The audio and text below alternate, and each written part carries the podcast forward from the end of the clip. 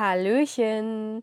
Passend einen Tag vor dem Nikolaustag hat Elke Bräunling eine wirklich ganz bezaubernde Geschichte geschrieben.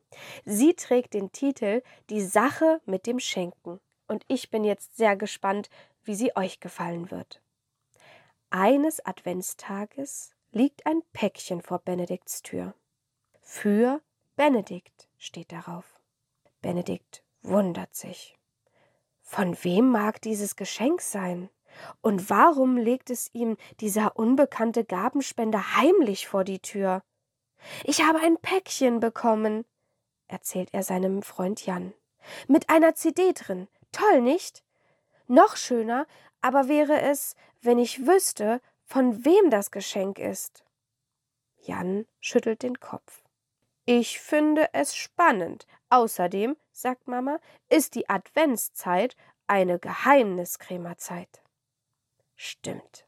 Geheimniskrämereien mag Benedikt auch gerne. Trotzdem ist er neugierig. Nicht mal Danke kann ich sagen, knurrt er. Geheimniskrämer mögen das Wort Danke nicht leiden, meint Jan. Na ja, recht glauben kann Benedikt seinem Freund dies nicht.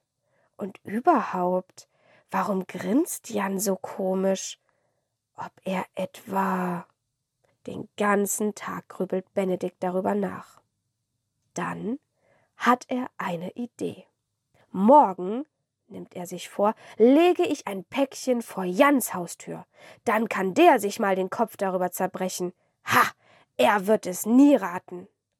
Voller Vorfreude sieht Benedikt das ratlose Gesicht seines Freundes vor sich, und er hat ein kribbelschönes Gefühl dabei.